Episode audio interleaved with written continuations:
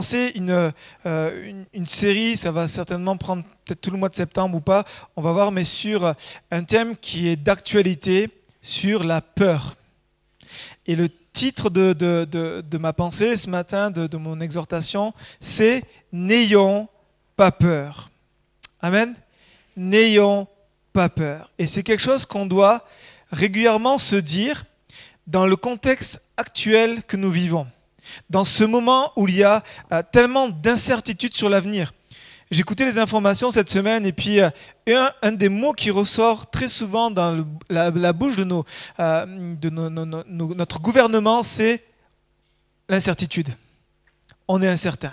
On ne sait pas l'avenir, on ne sait pas comment ça va se passer. On prévoit plusieurs mois, plusieurs années. On est tellement incertain de comment ça va se passer, de la difficulté de pouvoir surmonter cette, cette crise. Et puis la, la peur aussi de tout ce que ça engrange, tout ce que ça engendre, cette, cette crise économique à venir. Parce qu'il y a 100 milliards qui sont débloqués, mais vous avez réfléchi à dire comment on va les rembourser ces 100 milliards? parce qu'ils sont prêtés. Vous voyez ce que je veux dire Mais après, il faut pouvoir les assumer. Euh, toute cette crise économique qui va forcément engendrer une crise sociale. À chaque crise économique, il y a une crise sociale. Et donc, tout ce qui qui est en train de planer sur notre tête, je ne sais pas comment vous le vivez, mais il y a comme cette, cette angoisse, cette crainte de dire il y a quelque chose au-dessus de nous. C'est pas encore tombé, mais le jour où ça va tomber, ça va faire mal comme si une, épée Damoclès est sur nous et dire le moment où ça va trancher, ça va trancher, mais ça va faire mal. Et ça vient attiser, alimenter des peurs que nous pouvons avoir. La peur de la pénurie, la peur de l'instabilité, comment je vais survivre, comment je vais nourrir mes enfants, comment je vais nourrir ma famille? La pénurie aussi des, de des ressources énergétiques et alimentaires. Écouté ça euh, et regardez ce, qui, ce, que le Figaro nous dit. Euh, c'est un article qui date du 22 août. Le jour du dépassement de la Terre recule de trois semaines sous l'effet du coronavirus. La date qui marque le jour où l'humanité a consommé toutes les ressources que les écosystèmes peuvent produire à une année devrait tomber le 22 août. C'est une date fatidique, symbole de la pression exercée par les humains sur la planète. Cette année, le jour du dépassement de la Terre, qui marque le jour où l'humanité a consommé toutes les ressources que l'écosystème peut produire à une année, tombe le 22 août, soit trois semaines plus tard qu'en 2019, selon le Global Footprint Network, un institut de recherche international établi en Californie. En fait, on consomme, à la fin de l'année 2020, on aura consommé une planète et demie. Toutes les ressources qu'on a, que la planète peut produire, que Dieu nous a données, on les, a, ça s'arrête normalement. Vous imaginez, c'est comme si 22 août, ça n'avait plus de ressources. On n'a plus rien.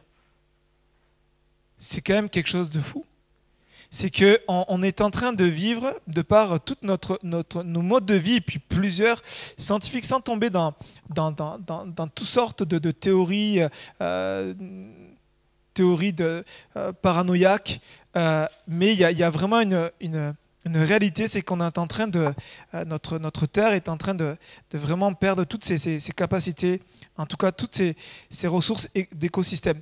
Et puis, on a aussi de plus en plus, et on le constate dans nos sociétés, ce, cet affront, cette, érosion qui est de plus en plus constante face aux normes de Dieu, que Dieu a établies. On parle de famille, on parle d'autorité, on parle de, euh, de, quatre bornes aussi que, que, Gabriel nous avait partagé il y a quelques semaines en arrière.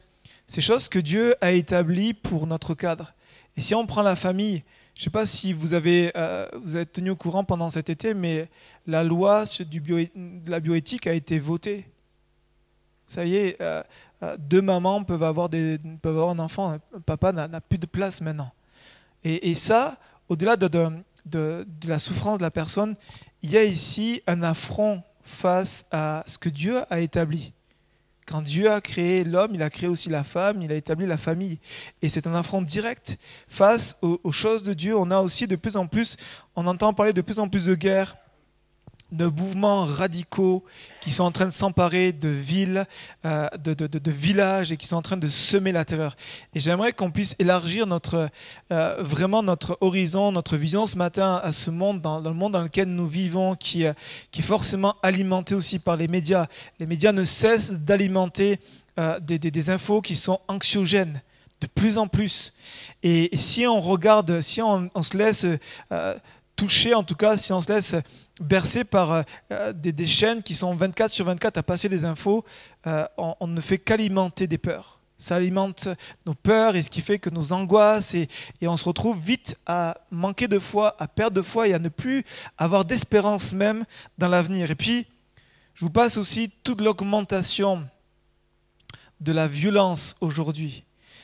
Dans toutes ses formes, euh, la violence dans toutes ses formes, que ce soit dans les couples, dans les familles, euh, dans notre société. Je ne sais pas si vous êtes au courant, mais euh, je, crois que c'était la semaine dernière, la CLC de Lyon a été euh, tagué de, propos euh, anti-chrétiens avec des, mots qui sont violents. C'est une forme de violence. moi, je me souviens, lorsqu'il y, y, a à peu près un an en arrière, on était en train d'attendre, notre fille était, devait faire un, était la danse, elle devait faire donc gala de danse et, et puis on attendait dehors, et puis tout d'un coup, il y, a, y, a, deux jeunes qui commencent à s'énerver, puis il y, a, y, a, un homme, un père de famille certainement, qui commence à vouloir les calmer. Vous voyez, quelque chose de dire, hey, les gars, calmez-vous. Et puis il y avait plein de familles. On attendait tous l'entrée. Et puis euh, tout d'un coup, ça monte super vite. Et puis euh, ces deux jeunes qui étaient en train de s'énerver entre eux, ils commencent à se retourner contre cette personne. Et puis à s'énerver. Et puis il y a tout un attroupement de jeunes qui euh, arrivent avec une violence. C'est, heureusement, c'est pas, c'est pas, ça n'a pas fini à la bagarre, sauf s'il y a eu quelques coups, mais, c'est, mais c'est la, montée de la violence. Moi, je me souviens cet, été, euh, j'étais sur, sur, la, euh, sur, sur l'autoroute, sur, la, sur la route, et, et puis j'avançais pas assez vite. C'est-à-dire que je, respect, je respectais les limites de vitesse. Parce que je roulais pas à 150, la voiture derrière, dès qu'elle a pu passer, elle, m'a insulté, quoi. La violence, la violence. La semaine dernière, j'ai appris qu'il y a une personne qui se retrouve à, quelqu'un qui, qui, euh, qui paraît l'insulte et puis dire, mais attendez, un peu de respect, et puis se fait prendre un coup de poing dans, dans le visage. Où on va? Où on va? Et on ne cesse, et j'aimerais vous dire que la violence ne cesse de, monter, de monter, ce qui fait que parfois on a peur de sortir peur d'aller dehors, peur d'aller dans certains quartiers. Pourquoi? Parce que la violence est bien présente dans, les écoles, quel que soit le lieu, on se retrouve avec une montée de violence. Tout ça, toutes ces choses que nous vivons, qui sont notre quotidien, ne font qu'alimenter nos peurs. Et face à une parole dont Jésus nous dit N'ayez pas peur, parfois c'est difficile. Et j'aimerais ce matin nous encourager à regarder à ce que dit Jésus, parce que la peur a un effet tellement euh, néfaste, tellement euh, mauvais sur nos vies. Euh, la peur de, de, de, perdre la santé, la peur de mourir, la peur de perdre le travail, la peur de ne de plus retrouver la vie d'avant, la peur de, l'avenir, la peur du monde dans lequel on vit, la peur de, se louper, de ne pas y arriver, la peur de vieillir, la peur, de, la peur pour nos enfants. Et vous savez, c'est pour ça que face à tout ça, dans la Bible, il est écrit 365 fois, ne crains pas. Si Dieu a voulu mettre dans sa parole à 365 reprises, qui équivaut à une année, à 365 jours qu'on vit à un an, qui représente un an de notre vie, c'est que Dieu sait, c'est que Dieu connaît, qu'on est face à des choses qui nous font peur, à des défis, à des combats, à des parfois des, des géants devant nous qui, euh, qui nous font peur. Et c'est pour ça que chaque jour, Dieu nous dit, à chaque jour qu'on se lève, n'aie pas peur, ne crains point. Et vous savez, face à la peur, on a deux réactions. La première réaction en tant que chrétien, là je parle en tant que chrétien, c'est que la première réaction, c'est que quand on avoue qu'on a peur, parce que quand des fois on dit, bon non, il faut que je sois spirituel, il faut que je sois dans la foi, faut pas avoir peur. Mais quand on avoue qu'on a peur, ok? Quand on dit en fait on est humain, et quand on avoue qu'on a peur, la deuxième chose qui vient juste après, qui est aussi négatif, c'est qu'on se sent coupable. Parce que quand on avoue qu'on a peur, on se dit, ben, je manque de foi. Et donc on tombe dans la culpabilité de, pourtant je suis chrétien, je devrais, je, devrais ne pas avoir peur. Mais on culpabilise. Donc deux émotions négatives qui nous viennent de suite.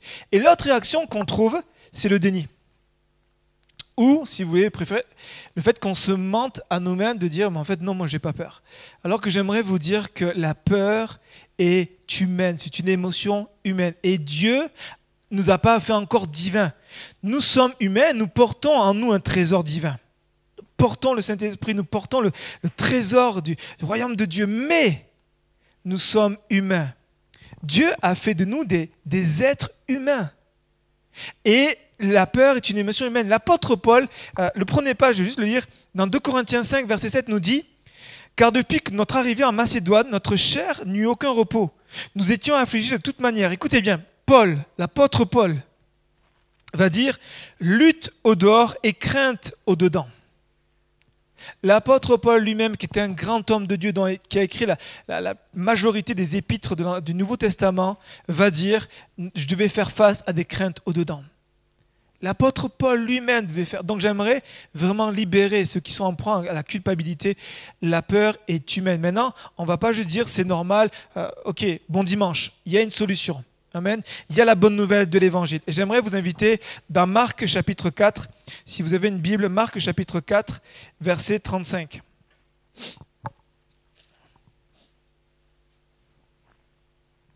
Je vais lire dans la version Summer, Marc 4, verset 35.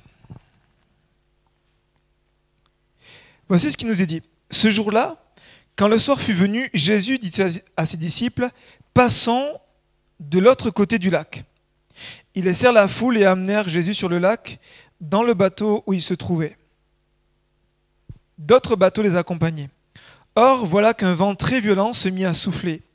Les vagues se jetaient contre le bateau qui se remplissait d'eau.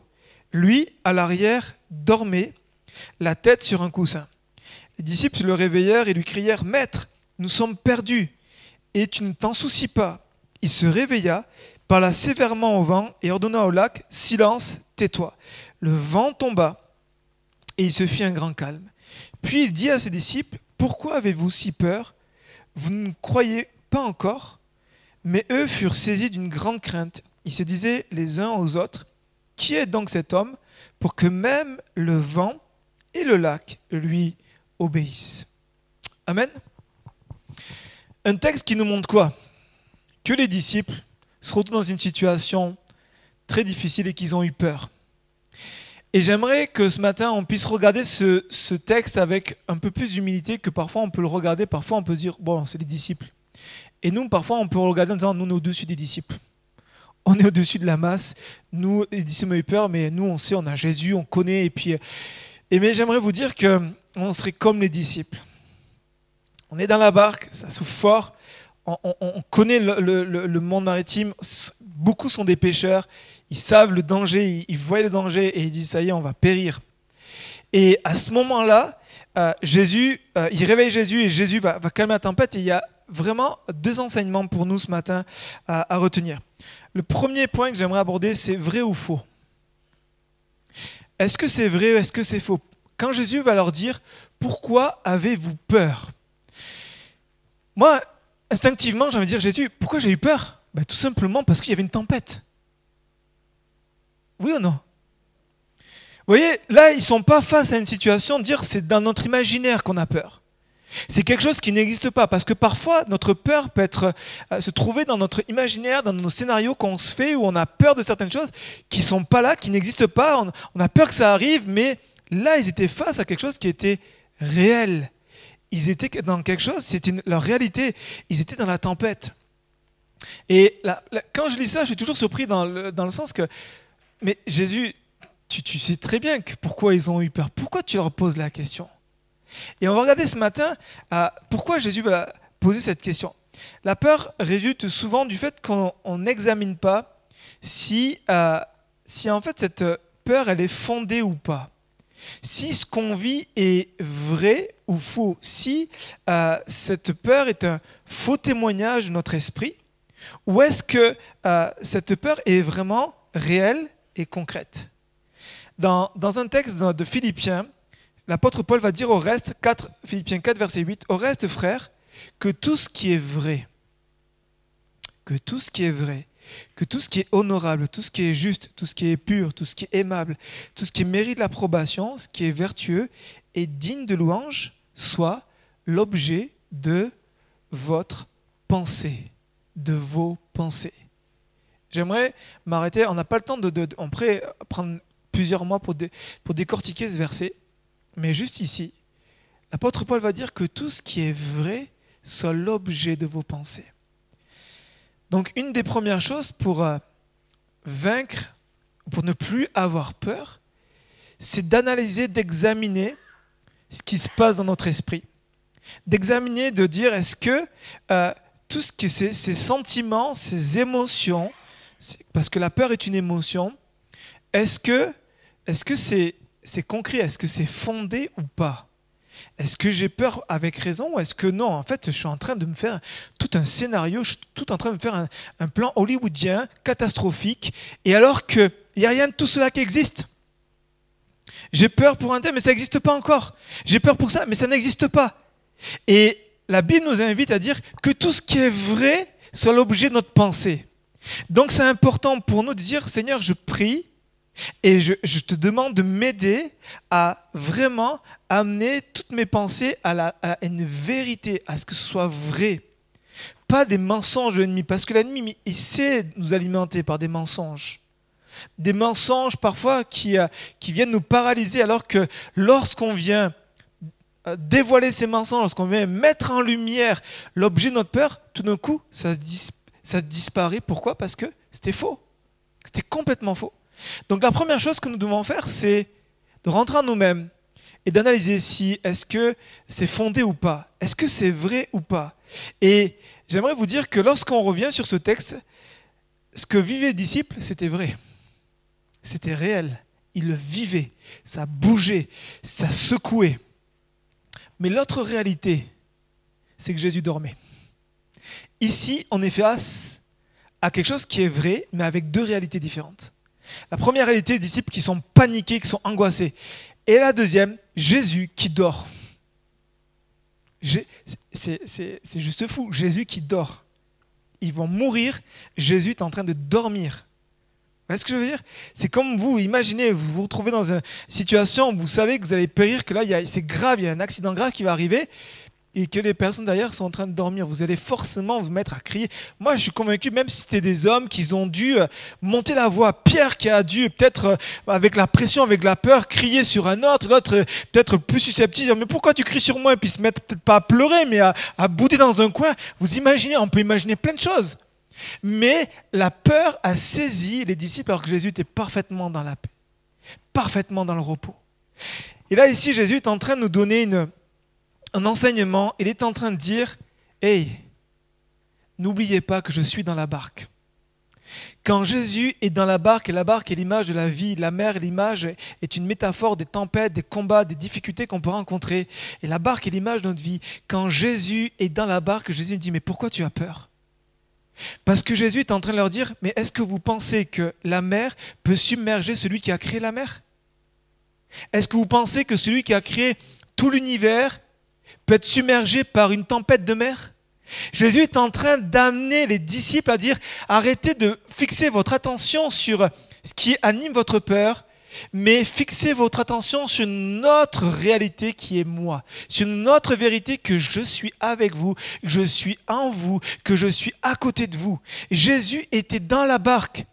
Et Jésus est en train de dire à ses disciples, hé, faites le focus sur moi. Jésus est en train de leur montrer qu'il y a plus puissant ici que la tempête. Jésus est en train de nous dire ici par ce texte que face à nos peurs, face à nos difficultés, aussi grandes sont notre peur, Jésus est plus grand.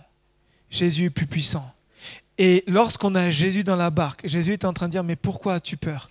Je suis avec toi. Et ce matin, il veut te le, te, le, te le, rappeler. Il est avec toi. Et ce texte dans Romains 8 nous dit, si Dieu est avec nous, qui sera contre nous?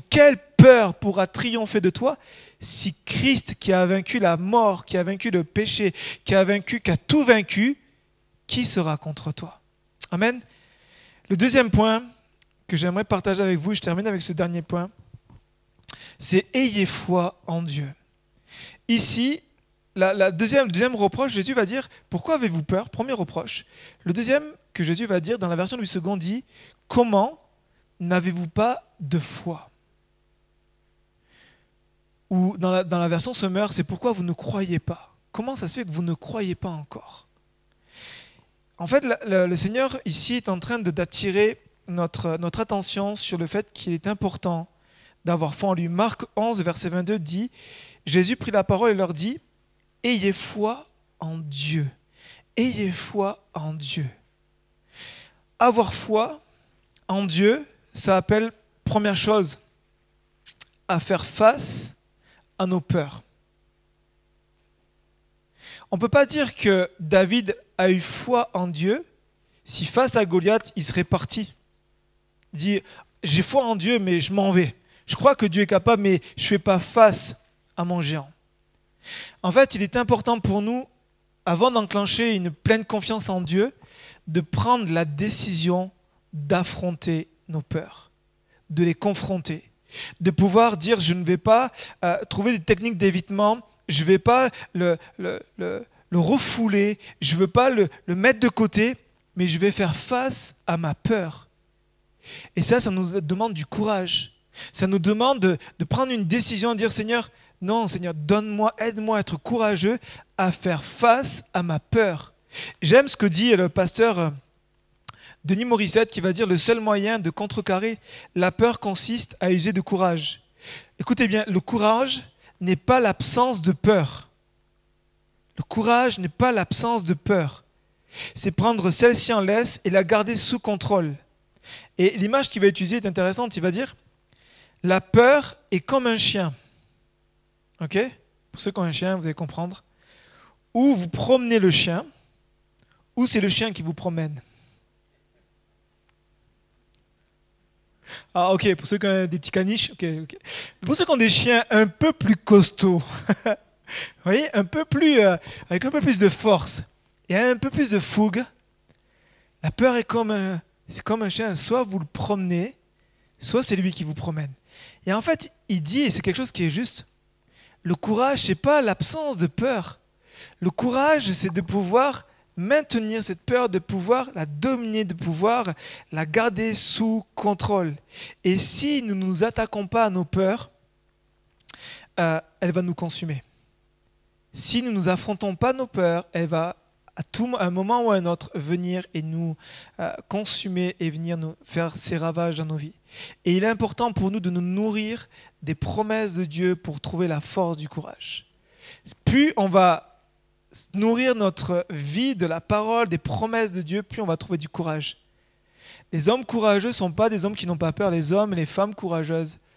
Ce sont les hommes et les femmes qui, oui, euh, avouent leur peur, réalisent qu'ils ont des peurs, mais qui vont placer toute leur confiance dans la parole de Dieu, qui vont dire je vais l'affronter avec la parole de Dieu, qui vont se nourrir la parole, qui vont alimenter euh, leur, leur, courage par la parole de Dieu, qui vont ne pas alimenter leur peur, qui vont éteindre ce robinet-là, couper ce robinet-là et alimenter et ouvrir le robinet de la parole de Dieu pour euh, s'alimenter, alimenter leur courage. Et affronter la peur est la première étape et la deuxième, c'est euh, il faut qu'on puisse faire preuve d'une foi audacieuse. Et c'est, ça se lit, c'est-à-dire que le courage va nous amener à développer, à, comme euh, activer en quelque sorte notre foi. Euh, Jésus va, va leur dire, allons de l'autre bord. Donc si ils se souviennent de ce qui s'est passé dès le début, c'est pas eux-mêmes qu'ils ont décidé de partir. C'est-à-dire qu'ils sont dans cette tempête, dans le plan de Dieu. Oui ou non? C'est bien Jésus qui leur dit allons de l'autre bord. Vous êtes d'accord avec ça ou pas? Donc, Jésus leur donne une parole. Et quand Jésus va leur reprocher leur manque de foi, c'est qu'en fait, ils Jésus est en train de dire Hé les amis, qui c'est qui vous a dit de partir? Qu'est-ce que je vous ai dit? La parole que je vous ai donnée, c'est pas allons couler, c'est allons de l'autre bord, passons de l'autre bord. Et c'est là qu'en fait, il vient leur reprocher leur manque de foi. La, foi, c'est plus que croire en Dieu, c'est croire dans sa parole. C'est croire en sa parole. C'est dire que lorsqu'il dit, je crois dans ce que Dieu me dit. Je crois que Dieu existe, mais je crois dans ce qu'il me dit, dans sa parole. Et c'est là que Jésus va, va, leur, reprocher de dire, mais hé, je, vous ai dit, allons de l'autre bord. Et ils ont, et, je pense que c'est aussi pour nos vies, ils n'ont ils ont pas euh, pesé cette parole-là. Ils l'ont considéré comme, bon, c'est habituel, c'est normal. C'est la routine. C'est la routine d'entendre la parole de Dieu. C'est la routine d'entendre la parole de Jésus. Et pourtant, quand Jésus nous donne une parole, c'est toujours mesuré, toujours peser, il y a du poids, il y a une direction, et il y a un miracle derrière. Et en fait, ils ont considéré cette parole, dire bon, ok, on fait le trajet avec Jésus, normal quoi. Mais Jésus a dit non, non, on va aller l'autre bord. Est-ce que Jésus savait qu'il y a la tempête ou pas? Oui. Est-ce que Jésus est surpris? Non, c'est pour ça qu'il dort. Et j'aimerais nous, nous rappeler ce matin que lorsque Dieu nous donne une parole, c'est sûr, il va l'accomplir. Lorsque Dieu nous dit ne crains pas, je suis avec toi, c'est vrai. Il faut être certain. Il faut la prendre avec nous. Il faut la prendre avec nous pour affronter notre, notre peur et placer notre confiance dans sa parole. J'aimerais terminer avec un, un exemple. Cet été, on a eu l'occasion d'aller à la piscine euh, à l'extérieur. Euh, et puis, euh, c'était une, une grande piscine. Et on, s'est retrouvés, donc, je me suis retrouvé avec mes, mes, mes trois premiers enfants. Et en fait, le, un moment, ils se retrouvent au bord de la piscine. Et puis, comme tout papa, allez, saute, go, plonge. Vous voyez, même s'ils avaient des brassards, qui ne savent pas nager, c'était le gros. allez, on, va. je, je, veux que tu puisses me faire confiance. Et puis, vivre un moment, tu vois, ça va, ça va être vraiment amusant. Qu'est-ce que font les enfants? Non, ils sautent pas. On est d'accord, ils sautent pas. T'as beau papa qui est dans, là, et puis euh, même si l'eau nous arrive là, euh, ils voient papa et les deux bras dire Go, saute Qu'est-ce qu'ils font? Non, parce qu'ils ont peur. Maintenant, il y a quelque chose qui va être intéressant aussi. C'est une image forte et, c'est une image qui m'a tellement béni dans, ma relation avec Dieu. C'est que, en fait, je mesure le danger, je connais, je sais. Voyez ce que je veux dire? Je ne suis pas Dieu, mais en tant que père, je mesure le danger. Et si je leur dis saute, c'est que je vais les rattraper. Oui ou non? Je vais pas m'amuser à dire tiens, je vais voir comment ils font pour couler. Ouais. Non, je suis pas ce genre de père-là. Donc quand je leur dis ok, allez, vas-y, saute, je te rattrape, c'est que je vais les rattraper. Et si je leur dis de sauter, c'est que ils, vont, je vais les, aller les chercher, je vais les récupérer. Et donc, je suis en train, petit à petit, de quoi, au fur et à mesure que je leur dis, je suis en train de établir une confiance en eux, dans ma parole, face à leur peur de dire c'est l'inconnu, j'ai jamais sauté, c'est trop haut, c'est trop profond, et puis je vais pas y arriver, et puis je suis trop petit. Bon, je sais pas si ça se passe tout ça dans la tête d'un enfant, mais vous voyez ce que je veux dire? Je sais pas si, je pense pas que un de mes enfants dit bah papa il ment. Je pense pas qu'un de mes enfants serait dit bah papa il est pas capable. Ou je sais pas si un de mes enfants s'est dit, euh, bah, en fait, il va pas me rattraper. Papa, il fait une blague. Je pense pas qu'ils ont pensé ça. Je pense qu'ils ont dit, j'ai une parole, je vais y aller, mais je dois affronter ma peur. Et ce qui s'est passé, c'est qu'au fur et à mesure, il y en a un qui se lance, ça a fortifié la foi de l'autre le plus, je vous dirai pas lequel, mais euh, le plus, euh, le plus énergique et le plus courageux, il a, foncé et puis waouh, il était fier, la fierté de je suis arrivé et puis deuxième arrivé et puis troisième c'était et puis chacun a son rythme, chacun aussi avec sa, son échelle de peur, mais au fur et à mesure, j'ai bâti en quelque sorte une, confiance en eux pour dire vas-y et puis plus moi, ils arrivaient, plus je leur disais, allez, euh, vas-y, tu vas y arriver, et puis je suis avec toi, je te rattrape, regarde, n'aie pas peur. Puis je leur donne des exemples, dis, regarde un tel. C'est une image du bon Père céleste qui nous dit à des moments, allez, vas-y, je te tiens dans mes mains, je te tiens dans mes bras, aie confiance dans ce que je te dis. Et parfois, nous, on est au bord de la piscine, et puis on n'ose pas, on a, le précipice de la foi, on n'ose pas y aller. Et pourtant, Seigneur ne cesse de nous rappeler, de dire, fais-moi confiance. J'ai envie de dire, du mot, à partir du moment où mes enfants ils sautent, ils sont plus responsables si je les rattrape ou pas. C'est moi qui suis responsable. Parce que c'est moi qui leur dis saute. Donc c'est moi qui leur ai donné cet ordre, en tout cas cette directive. Et à partir du moment où ils ont sauté, ils ont, à partir du moment où ils ont quitté le bord, ils sont plus responsables. La seule personne qui est responsable, c'est moi c'est ma parole. Et j'aimerais vous dire, à partir du moment où vous sautez, faites confiance à Dieu, il est responsable. C'est un bon Père. Il ne va pas nous lâcher, il ne va pas nous laisser noyer. Et puis, ça ne nous viendrait jamais à l'esprit, comme nos enfants, dire, en fait, Dieu ne va pas nous rattraper. Mais parfois, c'est ce qu'on exprime avec nos vies. De dire, en fait, Dieu n'est pas capable. La peur laisser, la peur triompher, c'est dire, en fait, en quelque sorte, ben, Dieu n'est pas capable. Alors que la foi, c'est dire, Seigneur, je te fais confiance. Je m'appuie non pas sur mes émotions, mais je m'appuie pleinement sur ta parole rappelons-nous que ces promesses sont certaines. Les disciples, ils ont fini où? Noyés ou ils ont fini de l'autre côté? La Bible nous dit qu'ils ont fini, ils arrivèrent, chapitre 5, verset 1, ils arrivèrent de l'autre côté du lac. Ce texte est en train de vraiment, Seigneur veut nous encourager à dire, regardez, si Dieu l'a fait, si Jésus l'a fait avec ses disciples, il le fera aussi avec nous, quelle que soit la tempête que nous traversons. Amen. Seigneur, je te prie ce matin pour que tu nous aides à être un peuple qui va marcher non pas par la peur, mais marcher avec euh, courage et avec foi. Seigneur, nous voulons, Seigneur, faire... Euh, euh, nous voulons vraiment, Seigneur, que tout ce qui est vrai soit l'objet de notre pensée. Prions ce matin pour que, Seigneur, tu puisses attirer encore plus notre attention vers toi. Nous voulons nous détourner, détourner nos regards de, cette réalité, de ce monde, et tourner notre regard sur la réalité qui est encore plus glorieuse et plus grande, qui est euh, toi, Jésus, qui est ressuscité, qui a vaincu le dernier des ennemis de la mort. Tu l'as vaincu, Seigneur.